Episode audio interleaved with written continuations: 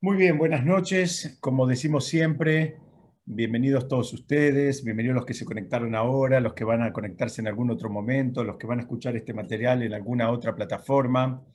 Estamos estudiando Pirkei Avot, vamos a ver la Mishnah número 20. Si llegamos, también vamos a ver, si Dios quiere, eh, posiblemente parte de la 21, aunque sea. Eh, tenemos un, material, eh, bueno, este shur fue preparado para que sea también el Lunishmat, Ayalah Bat Haya y Moshe Haim Ben Naomi. Vamos a ir rápidamente a esta Mishnah. Primero la vamos a leer y dice, Shmuel Akatán dijo, no te alboroces cuando tu enemigo cae y en su tropiezo no permitas que tu corazón se alegre. No sea que Hashem lo vea y le desagrade y desvíe su ira hacia ti. Como tratamos de hacer siempre, vamos a hacer primero un pequeño esquema. ¿De qué está hablando Shmuel Akatam? Está hablando en que, en definitiva, está invitando, está recomendando que la persona, digamos, no, no disfrute demasiado, eh, digamos, el tropiezo, la mala suerte, la caída del otro, aunque ese otro sea un enemigo. Después vamos a ir viendo, si Dios quiere, cuál es la definición, qué es lo que se entiende por enemigo. Y hace una aclaración, hace una especie de advertencia, aclaración que, es muy fuerte. Dice, mira, cuidado con esto, porque puede ser que Hashem lo vea y le desagrade y termine desviando la ira de uno al otro, es decir, del, enemigo que cayó, ahora la desvía hacia, digamos, hacia la, la propia persona que se está alegrando. Entonces, tiro algunas preguntas que si Dios quiere las vamos a ver ¿Qué significa puede ser que Hashem lo vea? ¿Que puede ser que no lo vea? Y en definitiva, si es alguien que, que me hizo daño, que me perjudicó, que me molestó, que me, aturdió en alguna medida, me, arruinó la vida, también en algún punto tenemos que entender que es una, digamos, reacción vamos a decir, bastante natural en algún momento cuando uno siente como que se hizo justicia divina y ahora esa persona tropieza. Y, está acá la, pregunta, ¿no? ¿Por qué viene la Mishnah y, te invita, te sugiere a que, a que, no te alegres demasiado, ¿no? Mejor dicho, que no te alegres, punto. Vamos a tratar de entenderla. Como hacemos muchas veces, damos una pequeña introducción para entender quién es el que nos está hablando. A veces cuando sabemos un poquitito de la historia del que nos está hablando, también nos da más ganas de escucharlo, ¿no? Una veces cuando sabe algo del autor, eh, también, digamos, conecta de otra manera. Shmuel Catán, dicen, ¿por qué se llamaba Catán el chico, el pequeño? Dice, primero porque hay distintas explicaciones. Primero era por su humildad. Era una persona muy humilde, entonces es como que él mismo, digamos, tenía una actitud que invitaba a que lo llamen Shmuel Akatá. Hay, hay varias historias en el Talmud. Una dice que una vez estando en, eh, en, en, eh, en, Yavne, Yavne es una ciudad que, donde funcionó, digamos, el mundo de Torah post destrucción del Beit HaMikdash. O sea, una vez que se destruyó el segundo Beit HaMikdash, lo que quedó del mundo, digamos, fuerte de Torah se trasladó, se trasladó a una ciudad que se llama Yavne, que queda un poquito al norte de Jerusalén. Hay ruinas ahí, ahí se puede visitar lugares, hay, hay ruinas. Queda más o menos una hora y media aproximadamente de, Jerusalén. Y cuenta ahí el Talmud que una vez, mientras estaban estudiando los sabios, ahí en Yavne, eh, salió una voz del cielo, una voz del Shamaim. Ustedes saben que es una de las formas en las cuales, eh, digamos, se, se, digamos, eh, manifestaba la presencia eh, divina, em, perdón, les decía que es una de las formas en las cuales se manifestaba la presencia divina es justamente a través de una, em, de una voz celestial que se manifestaba, digamos, desde el Shamaim, se manifestaba desde el cielo y, eh, digamos, comunicaba determinadas, determinadas cosas. Esa voz a la que estoy haciendo mención comunicó algo. ¿Y qué es lo que comunicó? Comunicó que justamente el, autor de nuestra Mishnah, Shmuel Katán, era meritorio eh, de que se pose la, la que se, que se pose la revelación divina en este mundo sobre él, pero que no lo había conseguido únicamente porque la generación no lo acompañaba en esos méritos. De vuelta, el enunciado que salió del Shamaim, que era, en definitiva era una forma de revelación, una forma de profecía, hizo un enunciado súper fuerte que estaba diciendo, miren, ¿saben qué? Hay una persona que se merece que la, la, presencia divina se revele en él, pero si no lo termina consiguiendo en la práctica, es simplemente porque la generación eh, no se lo merece. Es decir, acá estamos viendo cómo eh, todos los demás sabios reconocieron que estaban frente a alguien que también era un sabio, pero era alguien especial, ¿no? Tenía un nivel que no era comparable con, los de los demás. Hay otra historia que trae el Talmud, que cuenta que una vez Ramán Gambriel convocó a siete colegas para decidir un tema que tenía que ver con la intercalación de, los meses. Ustedes saben que cuando había que, eh, mm, el proceso, digamos, por el cual se terminaba decidiendo si un mes eh, iba a ser un mes de 30 días o un mes, perdón, no un mes, un año quise decir, si un año iba a ser un año de, 12 meses o un año embolismal, que es un año de 13 meses, en el calendario judío tenemos a, eh, veces años de 13 meses, eso en la época del Talmud lo decidía, eh, digamos, justamente el, el Sanedrín, lo decidían los sabios, en función de, los testimonios que tenían de cómo habían visto la luna. En fin, es un proceso que en otra oportunidad lo estudiamos, simplemente quiero ponerlos en tema. En un momento tenían que tomar la decisión si hacían a ese año un año de 13 meses o lo dejaban de 12, y Rabán Gambiel colocó a siete colegas para una reunión para eh, decidir. ¿Qué pasó? Cuando llegó a la reunión Rabán Gambiel, en lugar de haber siete, había ocho. Entonces, Rabán Gambiel dijo, bueno, el que el que no fue convocado, por favor, que se retire, porque era un, tema que, que, lo manejaban, digamos, determinados sabios, no cualquiera podía ir ahí. Ahí cuenta el Talmud que Shmuel Akatán se levantó y dijo que era justamente él el, octavo, digamos, entre comillas, el colado, como decimos nosotros, pero que lo había hecho simplemente para poder aprender cómo era el procedimiento eh, y Rabban Gamliel, le contestó, sentate hijo mío, dice, todos los años del mundo quisieran ser eh, intercalados por vos. Hay, algunos que dicen que en realidad eh, él no era el octavo, sino que él asumió ese rol simplemente para que un compañero no pasara vergüenza. Estoy dando estas, elegí estas, estas pequeñas historias que tienen que ver con, con eh, eh, el, protagonista de nuestra Mishnah, el, que la enuncia, Shmuel Akatán, simplemente para que entendamos un poquito el calibre de la persona que estamos hablando. Por un lado tenemos una historia que dice que se le podía posar la Shejinah, sobre, se podía revelar la presencia divina en él. Por otro lado, lo que le importaba el prójimo, donde a él, digamos, eh, no, no, no, le molestaba eh, ser avergonzado y pasar un mal momento con tal de que no lo pase el otro. ¿no? Este es un, nivel este, muy grande.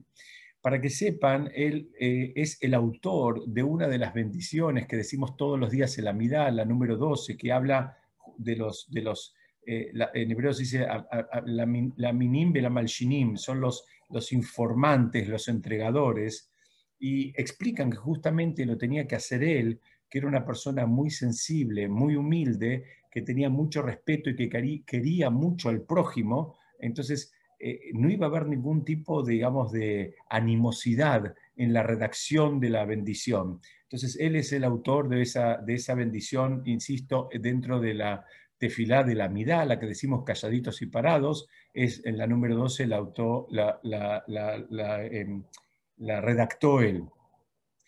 Otra historia que quiero compartir en relación a Shmuel Akatán dice que él en una oportunidad se había decretado un ayuno eh, público. Ustedes saben, cuando había momentos de sequía, eh, se, establecían ayunos públicos, además de los ayunos que tenemos en el calendario nuestro, eh, en, momentos de sequía, insisto, en la época del Talmud, era habitual que se declarara un ayuno público como una manera de despertar, digamos, la misericordia divina y que, y que lloviera. ¿Por qué? Porque en una sociedad, digamos, básicamente agrícola-ganadera, eh, la dependencia de la lluvia es total. Entonces, esa era la forma en que, en que actuaban. Si había un momento de sequía, bueno, las personas, entre comillas, asumían que eso tenía que ver con alguna eh, actitud no del todo, digamos, correcta de ellos y eh, justamente lo que terminaban haciendo era un ayuno como un momento de, recapacitación y de teshuvah. Y una vez pasó eso, eh, eh Shmuel Akatán había convocado a, un ayuno público y al amanecer, antes del amanecer, empezó a llover. Entonces la gente dijo, se alegraron como diciendo, bueno, no hizo falta que, hagamos prácticamente el ayuno, más o menos que antes de empezar el ayuno ya, ya estaba lloviendo. Y, él les explicó, miren, no se pongan tan contentos, que esta lluvia no tiene que ver por los méritos nuestros, sino porque ni siquiera quisieron escuchar nuestras plegarias. Es, un concepto muy duro, pero que eh, lo, vamos a encontrar eh, a lo largo del Talmud en más, en más de una oportunidad donde es un concepto que lo comparan con un rey que decretó que a un determinado sirviente no se le sirviera, por ejemplo, comida. Y cierta vez el rey lo ve venir a este sirviente que iba a venir a suplicar, a pedir por favor que le dieran comida, y antes de que empiece a hablar, el rey le dice a los asistentes, miren, denle lo que pide, lo que pida, porque la verdad no lo quiero ni escuchar. Entonces, Acá es, eh, digamos, eh, mm, la, analogía es bien clara y Shmuel Akatán tenía esa sensibilidad de, no marearse y de, poder decodificar exactamente dónde es que estaba parado. Él dijo, miren, acá hay un problema y la solución del problema no nos debería poner demasiados contentos. Eh, estamos todavía con, con un problema, digamos, grande y serio. Vamos a avanzar un poquitito y, digamos, eh, hay un tema con la caída, ¿no? Y la Mishnah esta es algo que, quiero aclarar. Yo pasé rápido la, diapositiva en hebreo, la puedo poner de vuelta. En realidad, él está citando eh, un versículo del libro Mishle, del rey Salomón, de, Proverbios. Entonces, hay quienes preguntan, dicen, en definitiva, Shmuel Akatán no está, eh, digamos, enunciando ninguna gran novedad, no hay ninguna gran novedad que nos está trayendo en este momento. Entonces dicen, en definitiva, ¿por qué tanto, digamos, eh, podría decir tanto alboroto, no es la palabra exacta, pero la pregunta es, ¿cuál es su aporte en definitiva? Porque en realidad dice, algo, pero en realidad no es de él, está citando eh, al más grande de los sabios que vivió sobre la tierra, que es al, rey Salomón, que escribió en el libro Mishle, en el libro Proverbios, este, estos conceptos que acabamos de leer. Entonces dicen que el aporte se le atribuye también a él porque él era una frase que él la repetía eh, constantemente. Era una frase que él la tenía siempre, digamos, eh, a flor de piel.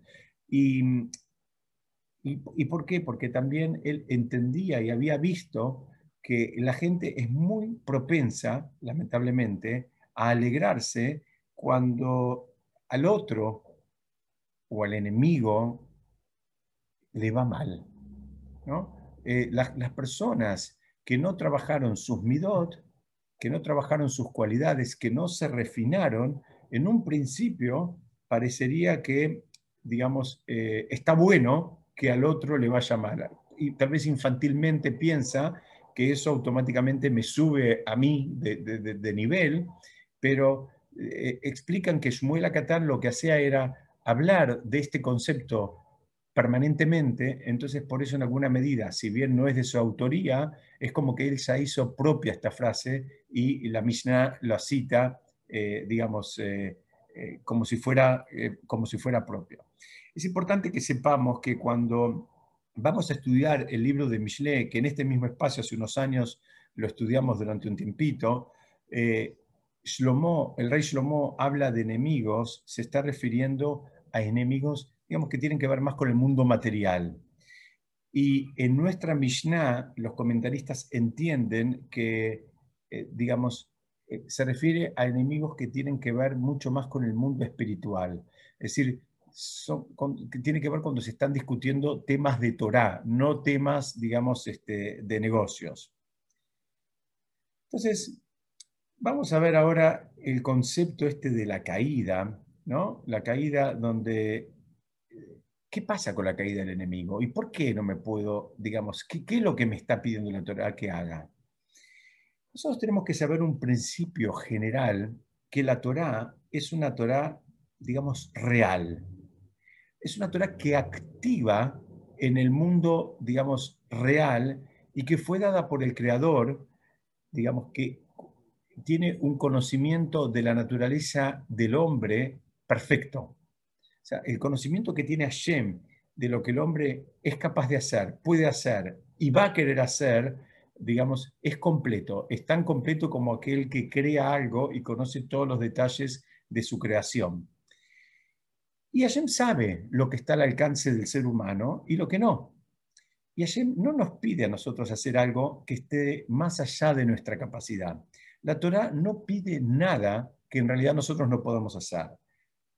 Y entonces, acá viene, de la misma manera, viene y te dice, mira, cuando tu enemigo cae, ¿sabes qué? Se cayó, se cayó, el que te hizo sufrir, el que te molestó, el que... Eh, por ahora compartamos el análisis tanto que te molestó, digamos, en cosas mundanas o en cosas espirituales. Es válido para las dos cosas. Cuando cae ese enemigo, no te alegres. Entonces, en, algunas millenarios anteriores estudiamos también juntos el, concepto famoso de, amar al prójimo como a ti mismo, y que el sabio Hilel lo interpretó como que no le hagas a los demás lo que no desearías que te hagan a vos.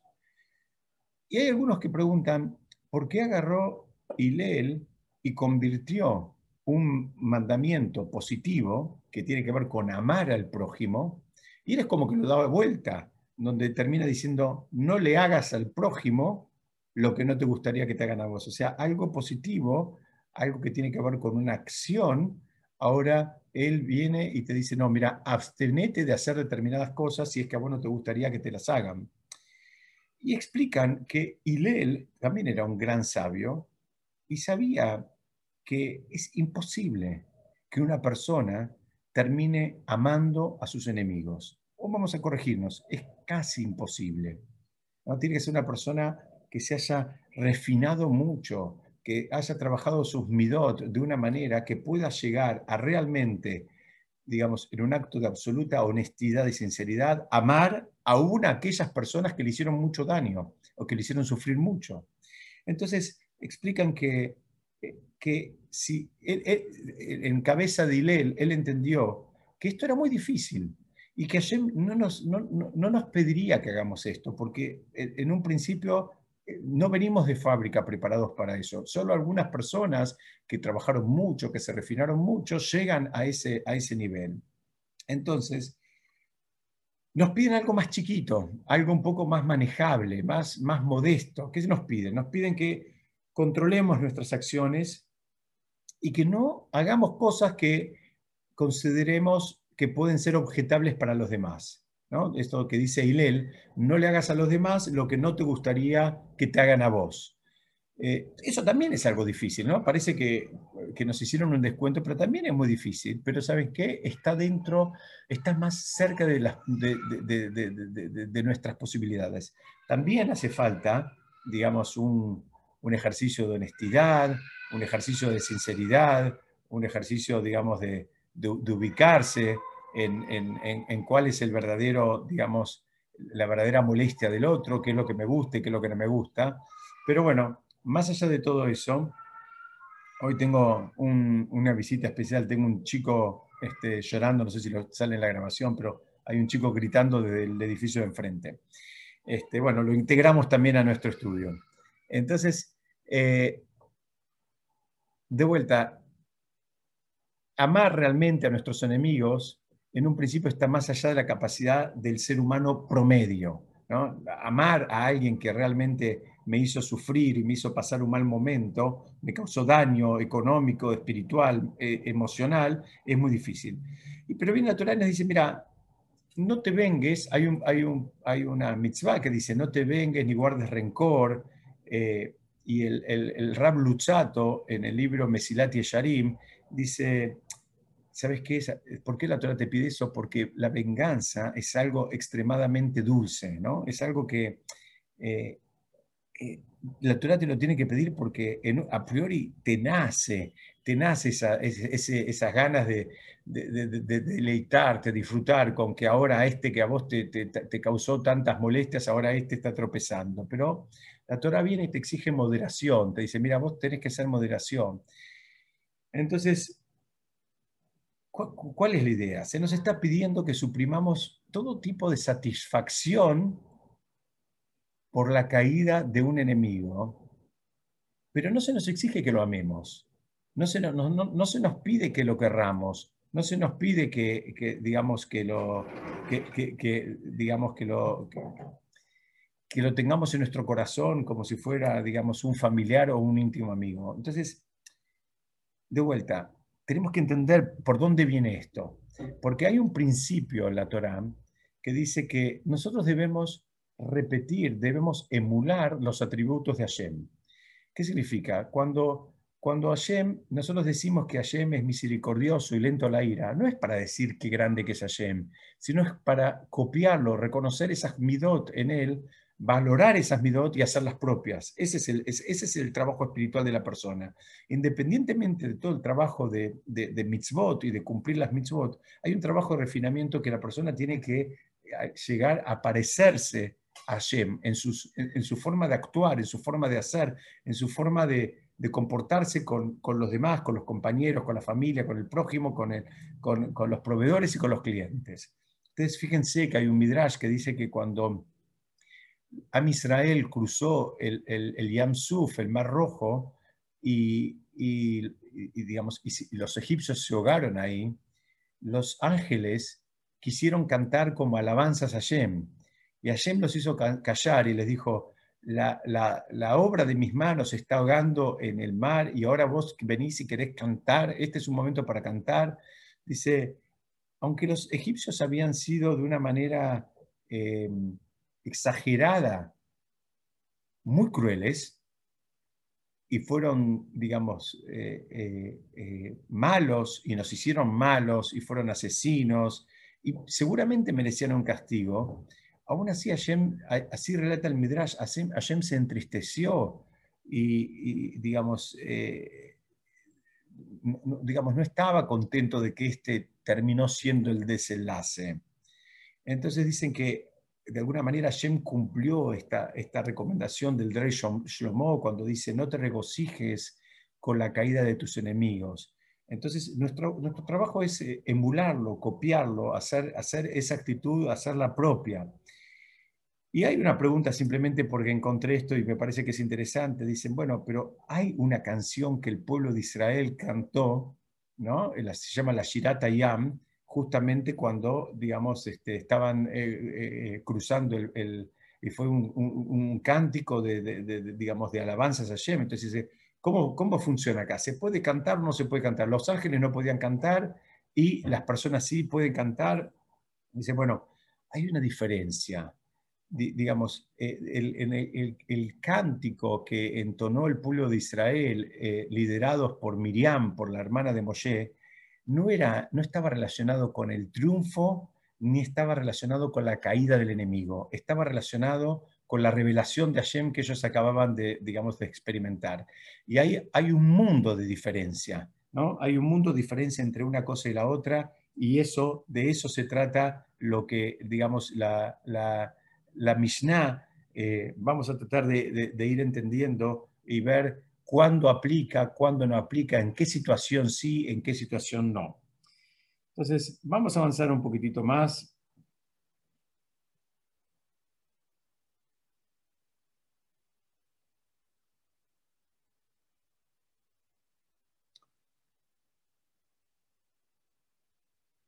Entonces, acá vemos algo que en realidad eh, la, la, mm, la, la, Torah eh, bien claro nos dice, mira, no te metas, no entres, no entres en determinados territorios, no, no, no entres ahí, ¿sabes por qué? Porque lo más probable es que nada bueno salga de ahí. Cuando vos entras en el territorio de la venganza, del regocijo con la caída del otro, eh, no, no, no, no, está bueno, abstenete. Y explican eh, que se puede hacer eso, porque si, si, no lo pudiéramos hacer, Hashem no nos lo pediría.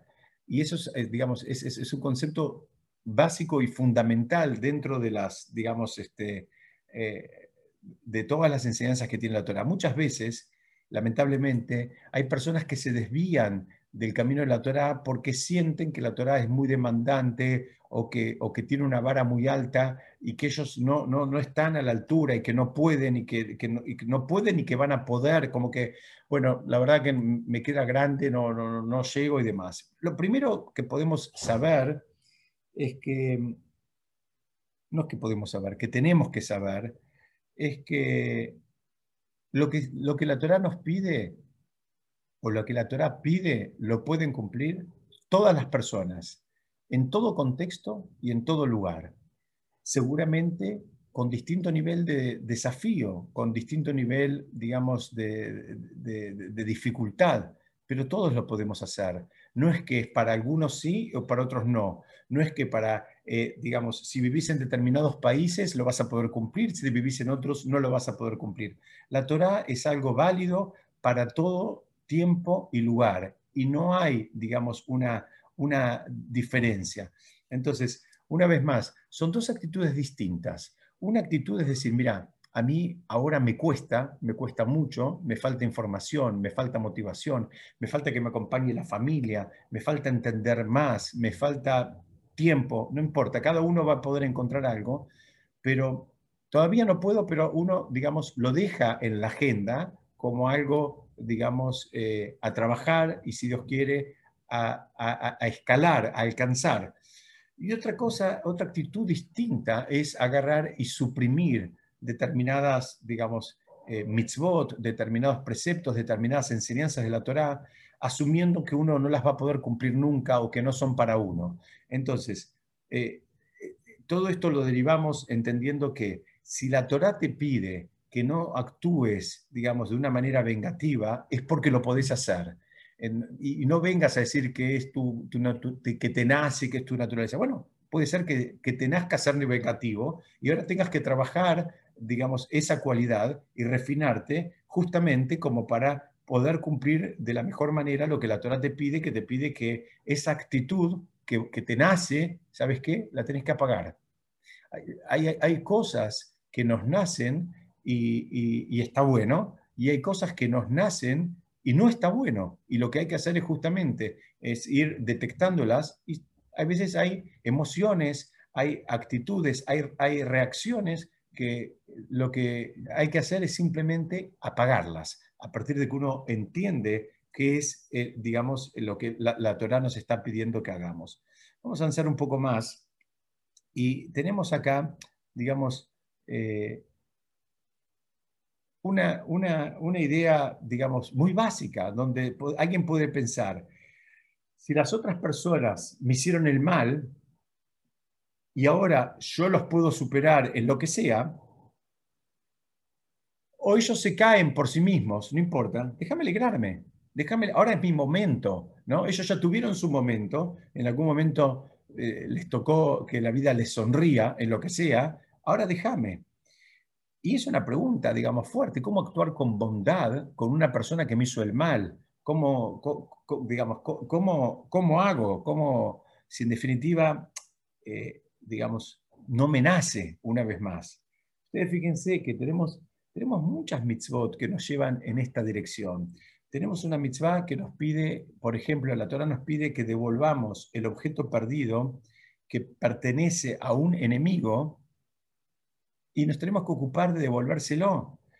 y, esa, esa ocupación a veces exige, digamos, esfuerzo físico, a veces exige eh, esfuerzo económico. Ustedes no piensen simplemente que encontré una llave y se la tengo que devolver. A veces, eh, de acuerdo a, los ejemplos que trae el Talmud, a veces encontré un animal, encontré un caballo del otro, lo tengo que alimentar, lo tengo que cuidar hasta que ubico al enemigo y se lo puedo devolver. Y vos podés decir, ¿sabes qué? No me ocupo de nada. Dejá vos, tu caballo, eh, no quiero saber nada ni con, el, ni con la persona, ni con el animal. La Torah te dice, mira, te tenés que ocupar y se lo tenés que devolver. Una vez más, la Torah nos está eh, marcando. Hay otra, otra, otra mitzvah donde dice, eh, ahora hay dos personas que tienen un animal cargado de mercancía. ¿sí? Uno es tu amigo y el otro es tu enemigo. Y los dos necesitan ayuda al mismo tiempo. Los dos estacionaron el, burro acá en la puerta de tu casa. Entonces vos decís, bueno, eh, eh, ayudo a mi amigo, al otro que se arregle, ¿qué me importa? Si yo no, no, al contrario, tengo mala onda, me llevo mal, me hizo daño, me debe, me criticó, habló mal de mí, piensen en las pestes que se les ocurre. Viene la Torah y te dice, ¿sabes qué?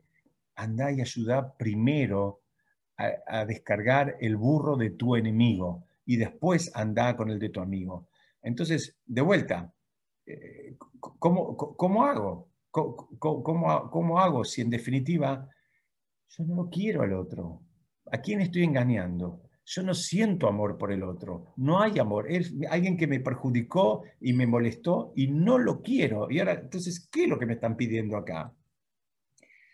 Entonces, la Torah lo que nos está enseñando es que, en definitiva, sí podemos controlar nuestras emociones y que debemos ser capaces de ayudar a alguien aunque no lo querramos.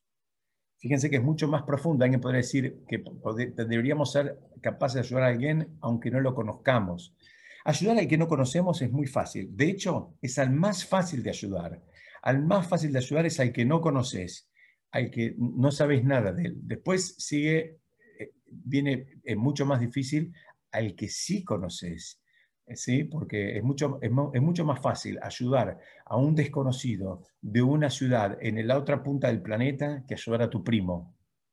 Ayudar a tu primo exige mucho más desafío espiritual, pero todavía más, más, más, más difícil es ayudar a tu enemigo. Ahí, ahí viene la Torah y te dice, ¿sabes qué? Se puede, podés también ayudar al otro, aunque no te guste, aunque, aunque te moleste, aunque que haya pasado todo lo que, lo que explicamos hace un ratito.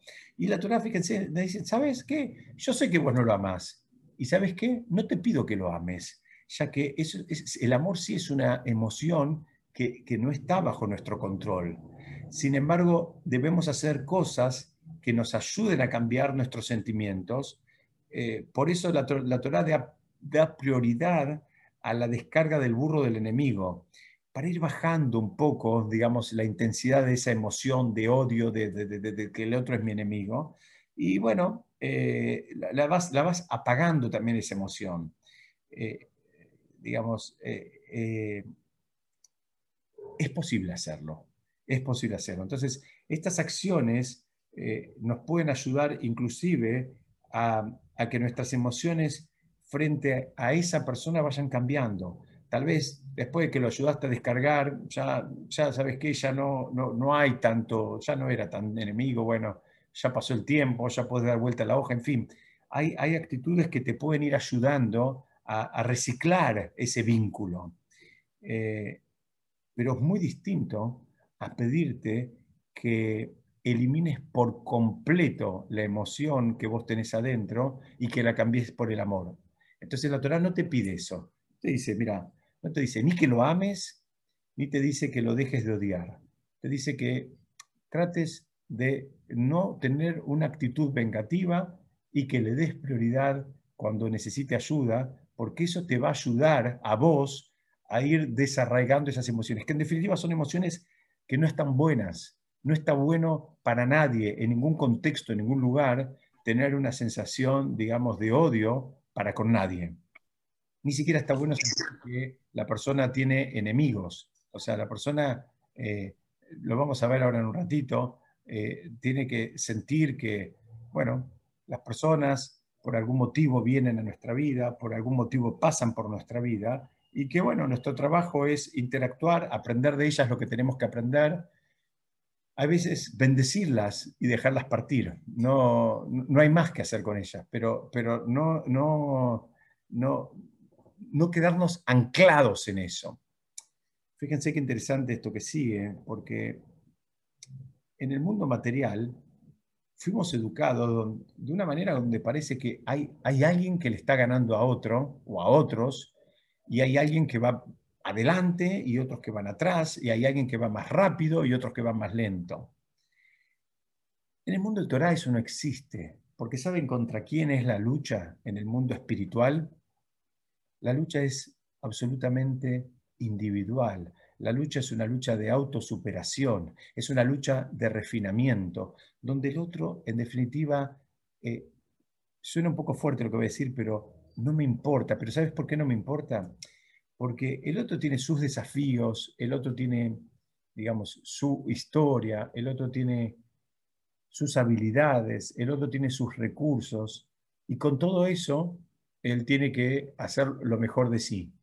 En lo que respecta a mí, es absolutamente individual. Yo tengo otra historia, tengo otra educación, tuve acceso a otras experiencias, tengo otros recursos, tengo otras, otras historias. Entonces, mi, mi, desafío no es comparable con el desafío de él. Entonces, primer concepto importante que tenemos que desarrollar de nuestra cabeza. Acá, en el mundo espiritual, nadie está compitiendo con nadie. Lo que estamos buscando es cada uno ser mejor que uno mismo, eh, digamos, e ir sacando cada día la mejor, la mejor versión de nosotros mismos, independientemente de lo que pase alrededor. A veces lo que pasa alrededor nos termina motivando, nos termina elevando en conjunto, pero tenemos que saber que eso, en definitiva, digamos, eh, tenemos que tomar lo mejor, que es que a veces si estamos con mucha gente, que todos los están, digamos, refinándose, lo más probable es que nosotros también querramos de refinarnos pero nosotros no estamos compitiendo con los demás y no hay, no hay manera de ganarle al otro, no hay un concepto de, vencerle, vencer al otro. Inclusive, si estamos en el marco de, una, de lo que se llama una discusión así alágica, de, de un concepto de Torah, el objetivo no es vencer al otro. El objetivo es llegar al Emet, llegar a la verdad, terminar de entender el concepto. No es si yo tengo razón o vos tenés razón, porque cuando empezamos a buscar, digamos, eh, eh, o, canalizamos la discusión tratando de vencer al otro, ahí ya podemos empezar a, eh, digamos, torcer demasiado los conceptos. Cuando la búsqueda es una búsqueda, digamos, básicamente inspirada en llegar al EMET, bueno, esa es la verdadera alegría y es algo que se consiguió tal vez de a dos, de a tres, de a diez, de lo que fuera, y no hay nadie que le haya ganado a nadie. Lo, lo terminamos consiguiendo y la alegría es que se llegó al EMET. Entonces, eh, hay dos conceptos más que trae el Rebbe de Lubavitch en su comentario sobre el Pirkei Avot, donde dice, mira, mismo que el enemigo en cuestión, vamos a, ahora concentrarnos en eso, sea una persona mala, sea una persona malvada, no te alegres. ¿Sabes por qué? Dice, mira, miren qué fuerte esto. Dice, por un lado, si te lo están mostrando, si vos lo estás viendo, estás, te tocó interactuar con él, hay algo de esa actitud, tal vez un uno por mil, pero hay algo que vos también tenés que, digamos, mejorar, que vos también tenés que refinar. No te tocó porque sí toparte con una persona que tiene esta cualidad, digamos, eh, que, a vos te molesta tanto. Y, bueno, lo que termina diciendo la, nuestra Mishnah, que en realidad es un concepto de Mishle, dice, y si vos te, te, te regocijás ¿Qué pasa? Cuando una persona se, pone contenta, digamos, con, algo malo que le pasa al otro, en definitiva lo que está haciendo está abriendo el juicio sobre él mismo. Entonces es como que en el Shamaim dice, mira, ah, sí, vos te crees tan, tan mejorcito que el otro, a ver, tráigame, tráigame la carpetita de Diego Michani, a ver qué, qué tan, que también está con, digamos, de papeles. Entonces, en definitiva, lo que uno está haciendo es, está abriendo un juicio, pero sobre cuando uno, digamos, se alegra, eh, eh, digamos, se, alegra entre la caída o entre el tropiezo de, un, de otra persona, el problema es que uno está abriendo el juicio en el Shamaim, en el cielo, sobre uno mismo. El, esquema es, eh, cuando ven de arriba que uno se puso contento, dicen, a ver, este tiene motivos para ponerse contento, él está tan bien de papeles como para, como para decir que él pasó la prueba. Entonces, eh, el Rebe termina diciendo con, un, con una, digamos, va para otro lado, que típico del Rebe y típico de, la sensación de responsabilidad que el Rebe tenía y que, digamos, instaló en todos sus Hasidim de la, de la, responsabilidad mutua que tenemos los Yehudim, donde él dice, mira, el Rebe termina diciendo, si vos viste, eh, digamos, eh, viste a alguien que tuvo una actitud malvada, ¿sabes qué pasó? Lo más probable es que vos no hiciste lo suficiente para acercarlo al otro a la Torá, para inspirarlo al otro a la, Torá, entonces es por eso que tampoco es apropiado que te alegres. Digamos, si ese, esa persona que tiene una actitud mala y ahora tropieza, eh, vos la viste porque es amigo tuyo, conocido, vecino, está en tu familia, cliente, proveedor, lo que sea, y la terminaste viendo, mira, no te alegres porque vos también tenés una cuota de responsabilidad por no haberte ocupado por no haberlo inspirado, por no haberlo educado, una, una vara muy alta, pero así, así pensaba y actuaba el Rebe y, digamos, y de esa manera, eh, digamos, él eh, eh, entiende esta Mishnah. Muchas veces nosotros encontramos gente que se rasga las vestiduras, por dar un ejemplo, cuando una persona, por ejemplo, eh, eh, se casa o se está por casar o se va a vivir, digamos, con otra que, digamos, no profesa la ley judía.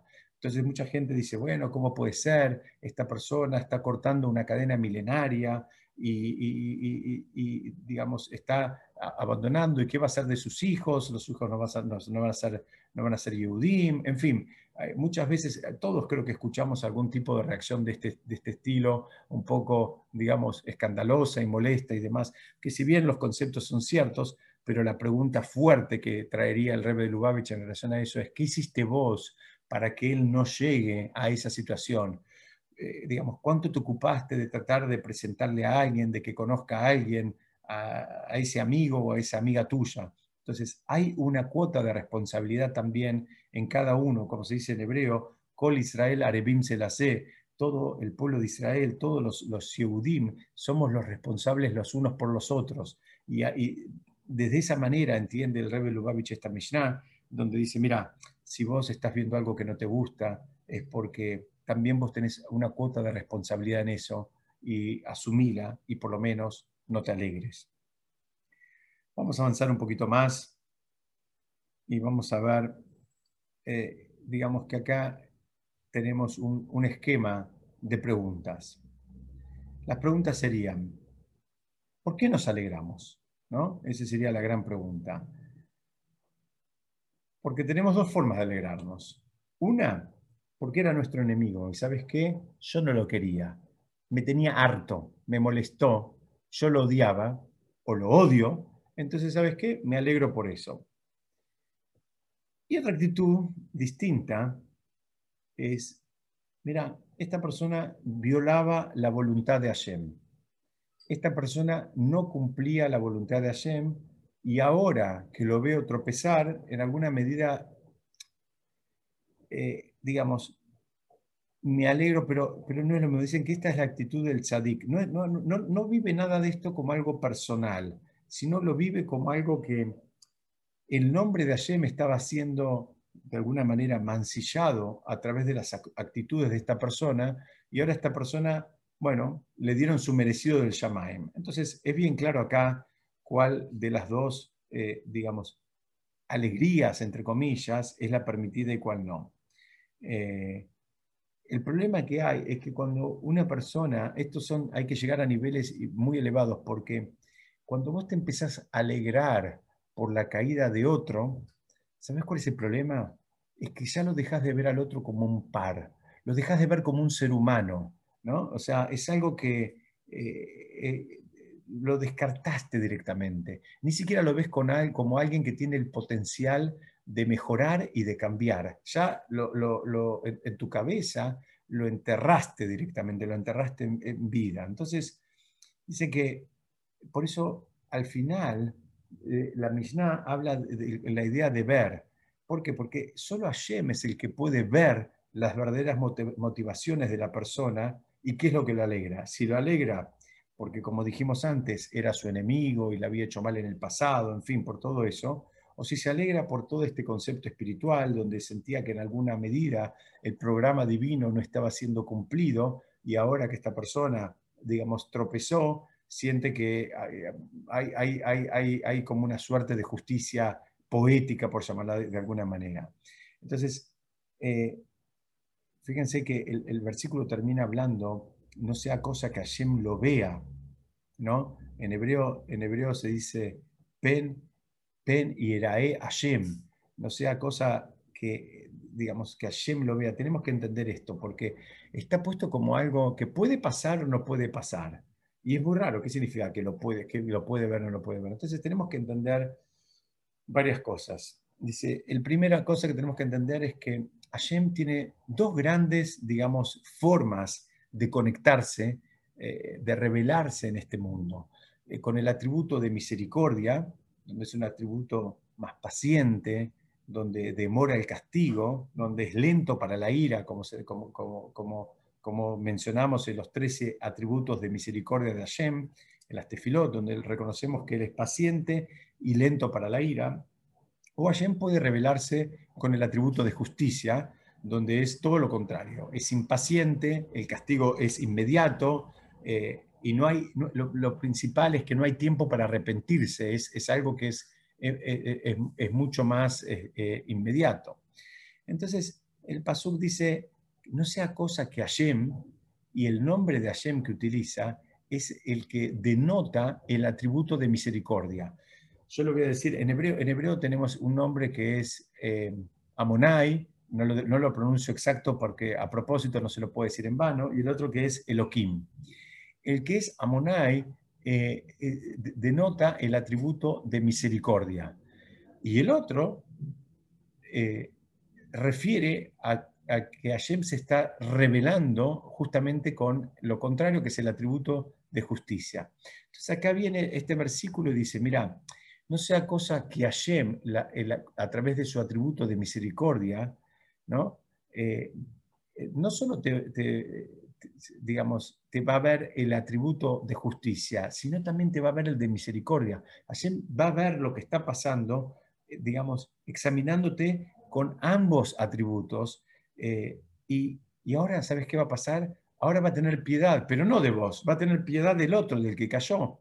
Entonces ahora va a invertir los roles y va a sacar su enojo del, del, que cayó y te los va a trasladar a vos. Así lo explica el, el al en su libro, y él dice, mira, así funciona, dice, mira, ten cuidado porque eh, esas formas de representarse de Hashem tienen que ver también con las actitudes que tenemos nosotros las personas. Cada uno de nosotros actúa una manifestación, mejor dicho, no actúa, activa un tipo de manifestación de Hashem, digamos, con sus actos. Y si la persona tiene actos bajos, que son, por ejemplo, alegrarse ante la caída y el tropiezo de otra persona, independientemente de que éste sea un enemigo, dice, muy bien, ahora cuando la persona eh, actuó de esa manera, lo que está terminando haciendo en definitiva es prendiendo el, atributo de, justicia y está apagando el de misericordia para con él y lo está prendiendo para con el otro. Espero que se haya entendido este concepto, que creo que es un concepto muy importante. Entonces, esto es lo que, lo que nos está invitando la Mishnah. La, Mishnah nos está invitando a que vivamos en un contexto libre de crueldad.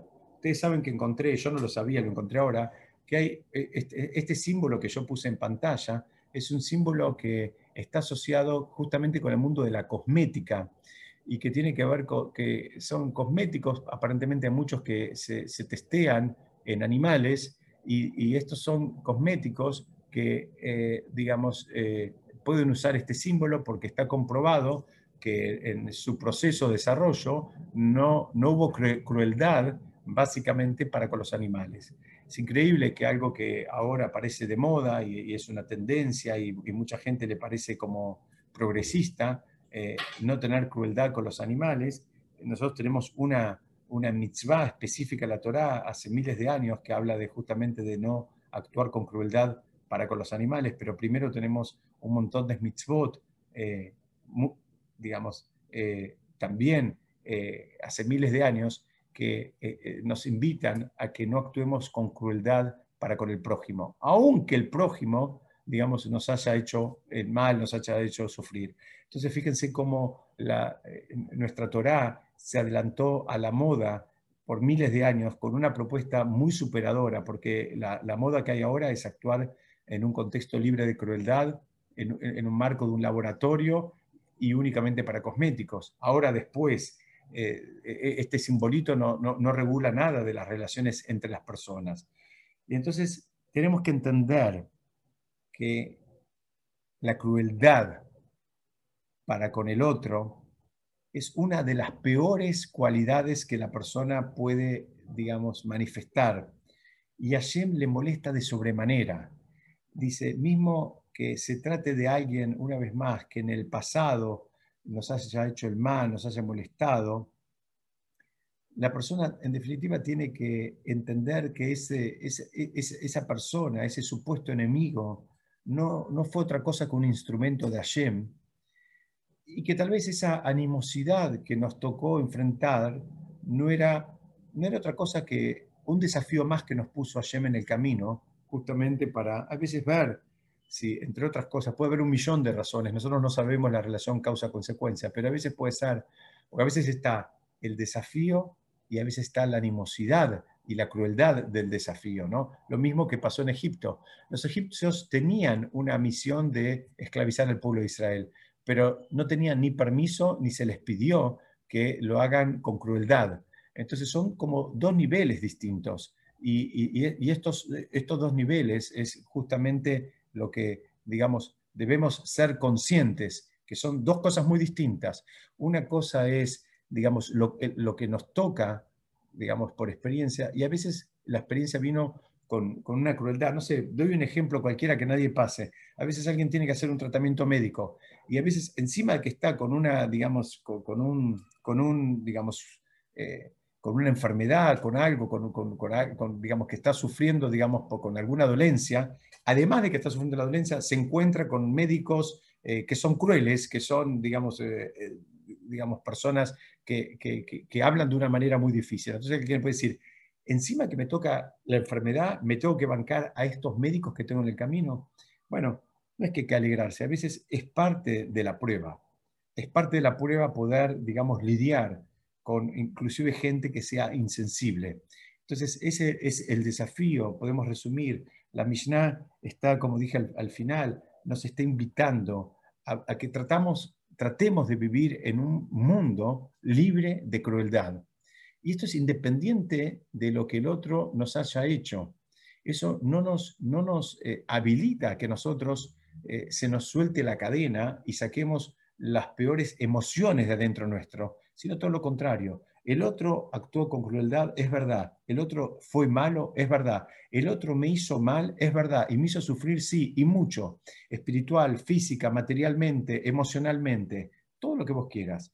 Pero eso no debería sacar lo peor de mí, sino al revés, debería sacar lo mejor de mí. Y tal es así que viene, viene la Torah y te dice, mira, está bien, no lo puedes amar, no lo ames, pero por lo menos no tengas el odio, ni tengas una actitud vengativa para con él, porque eso, ¿sabes qué? No te va a servir para nada, no te va a ayudar para nada. Como decimos siempre, este libro nos trata de enseñar cómo se construyen personas espiritualmente elevadas, y no hay nadie que pueda ser una persona elevada, eh, digamos, llevándose a las patadas con, con el prójimo o sintiendo que tiene enemigos dignos de ser odiados por todos lados. Entonces, esa es, digamos, la gran enseñanza de esta Mishnah. Creo que es una Mishnah que tiene una validez absoluta en todo tiempo y lugar. Todos vivimos en este momento en un mundo donde hay, lamentablemente, mucha crueldad, hay mucha incertidumbre. Bueno, ahora entendemos que lo que se nos pide es que saquemos lo mejor de nosotros, el, nivel, digamos, más... Eh, eh, elevado de entendimiento, de comprensión, de paciencia. Y bueno, entender las cosas tienen un motivo, tal vez no lo, no lo sé el motivo, tal vez nunca lo sepa, pero eh, seguir reforzando la idea de que Hashem no se fue a ningún lado, de que Hashem sigue manejando el mundo al mínimo detalle y que Hashem no quiere que suframos, sino que a veces son pruebas que nos pasan en la vida para que nos terminemos de convertir en las personas que nos tenemos que convertir. Bueno, hasta acá era lo que quería compartir con ustedes. Yo quiero dejar el micrófono abierto por si alguien quiere hacer alguna pregunta, algún comentario, alguna queja. Este, y, nada, estoy acá para escuchar si alguien quiere decir algo. Si nadie quiere decir nada, antes de que me empiecen a saludar, los saludo yo, les digo Shabbat Shalom, que estén bien, que la pasen lindo, que descansen, que estudien, que estén en familia. Y Besat Hashem, seguimos estudiando la semana que viene. Igual lo dejo abierto por si alguien quiere decir algo. Diego, yo, bueno, primero gracias por el shiur hermoso, pero quería aportar un, un modo poético de decir lo que dijiste que es de Shakespeare.